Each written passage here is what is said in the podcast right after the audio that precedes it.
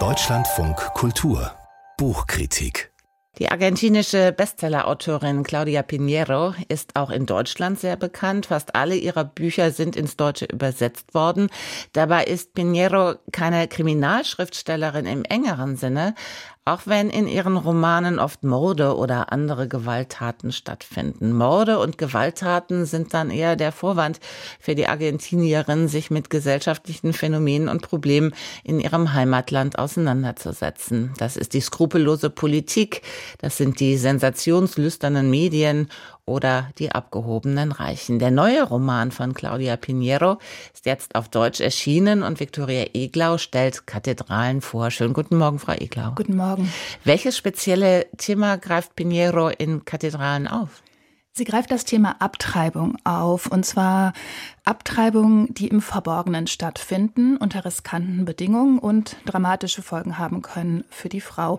Damit hat Claudia Pinheiro über ein Thema geschrieben, das die argentinische Gesellschaft in den vergangenen Jahrzehnten immer wieder aufgerüttelt hat illegale, also heimlich durchgeführte Schwangerschaftsabbrüche, die nicht selten einen tödlichen Ausgang haben. Also die Schlagzeile, die Zeitungsschlagzeile Frau stirbt nach illegaler Abtreibung, die konnte man in argentinischen Zeitungen immer wieder lesen.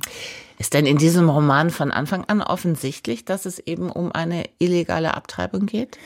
Nein, äh, überhaupt nicht. Also Claudia Pinheiro erzählt uns äh, quasi von der ersten Seite an äh, von einer Tragödie, die vor drei Jahrzehnten der Familie Sardar widerfahren ist. Aber sie erzählt das so, als würde es sich um ein Verbrechen handeln.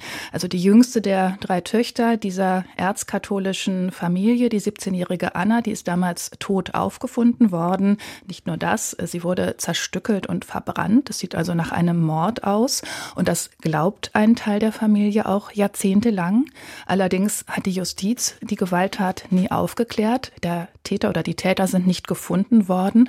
Und so zerbricht die Familie Sardar unter der Last dieses traumatischen Erlebnisses. Sie driftet durch ein, äh, sie driftet auseinander.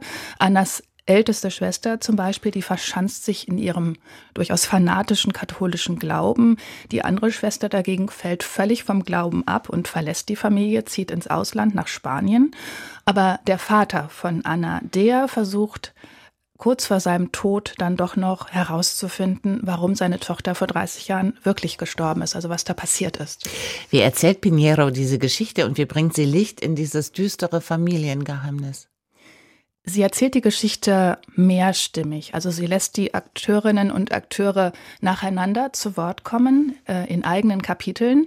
Ein Kapitel ist etwa Lia gewidmet, also der Schwester die das Schweigen über den mysteriösen Tod von Anna einfach nicht aushält und auch diesen scheinheiligen Katholizismus in ihrer Familie nicht aushält und jeden Kontakt zur Familie abbricht. In einem anderen Kapitel spricht dann Carmen, das ist die hyperkatholische älteste Schwester, die geht buchstäblich über Leichen, mehr will ich hier nicht verraten.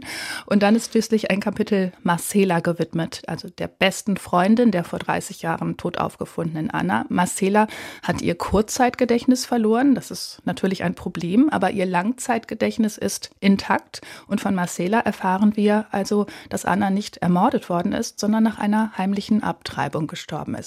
Inwieweit gibt es einen Zusammenhang zwischen diesem Roman und dem eigenen Engagement der Autorin für ein Abtreibungsgesetz? Ja, ich denke, da besteht ein großer Zusammenhang. Claudia Pinheiro ist in Argentinien eine der bekanntesten Befürworterinnen der Abtreibungslegalisierung. Zur Erinnerung, in Argentinien wurde die Legalisierung von Schwangerschaftsabbrüchen vor gut zwei Jahren beschlossen, also Ende 2020, nach langem parlamentarischem Ringen und einer sehr kontrovers geführten gesellschaftlichen Auseinandersetzung. Und Pinheiro hat ihre Bekanntheit als Bestsellerautorin dafür genutzt, für das Abtreibungsgesetz zu werben. Ich erinnere mich noch sehr gut an die Buchmesse von Buenos Aires im Jahr 2018. Da hatte die Schriftstellerin die Eröffnungsrede gehalten und danach demonstrativ das grüne Halstuch in die Höhe gehalten.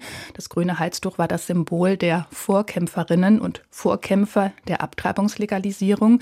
Ja, und eines der Hauptargumente dieser großen gesellschaftlichen Bewegung pro Legalisierung war ja die Gefahr von illegal vorgenommenen Schwangerschaftsabbrüchen für das Leben der Frau vor allem wenn Frauen unter prekären Bedingungen abtreiben. Äh, und nicht in staatlichen Krankenhäusern. Ja, und um eine solche riskante und letztendlich für die Frau tödliche Abtreibung geht es ja in diesem Roman von Pinheiro und den hat sie während der großen Legalisierungsdebatte veröffentlicht, also noch bevor das Abtreibungsgesetz dann schließlich von beiden Parlamentskammern verabschiedet wurde. Ist das also ein politischer Roman? Ja, auf jeden Fall. Ähm, und zwischen den Zeilen kann man auch äh, sehr gut lesen, wo die Autorin steht. Daran lässt sie keinen Zweifel. Die katholische Kirche, die das Abtreibungsgesetz erbittert bekämpft hatte, die kommt gar nicht gut weg in dem Roman. Ich will nicht zu viel spoilern, aber Pinedo hat die, die Erzkatholischen unter ihren Romanfiguren mit reichlich Scheinheiligkeit ausgestattet und auch noch viel schlimmeren Eigenschaften. Scheinheiligkeit, das ist natürlich eine Anspielung auf die Kirche in ihrem Land, die gegen eine eine Legalisierung war und dabei aber in Kauf genommen hat, dass weiter im Verborgenen Schwangerschaftsverbrüche stattfinden, die für die Frauen gefährlich waren. Ähm, der Roman aus äh, Kathedralen ist aus meiner Sicht keine große Literatur. Es gibt auch einige Schwächen, einige Redundanzen, aber ich finde das schon sehr interessant, dass Pinheiro quasi einen Roman zur Debatte geschrieben hat mit sehr geschicktem Timing und äh, versucht hat, eine mögliche Geschichte hinter dieser so häufigen Zeitungsschlagzeile Frau stirbt nach illegaler Abtreibung zu erzählen. Victoria Iglau über Claudia Pinheiro und Kathedralen, den neuen Roman der argentinischen Schriftstellerin Schriftstellerin hat Peter Kulzen für den Unionsverlag übersetzt. Rund 310 Seiten kosten 24 Euro.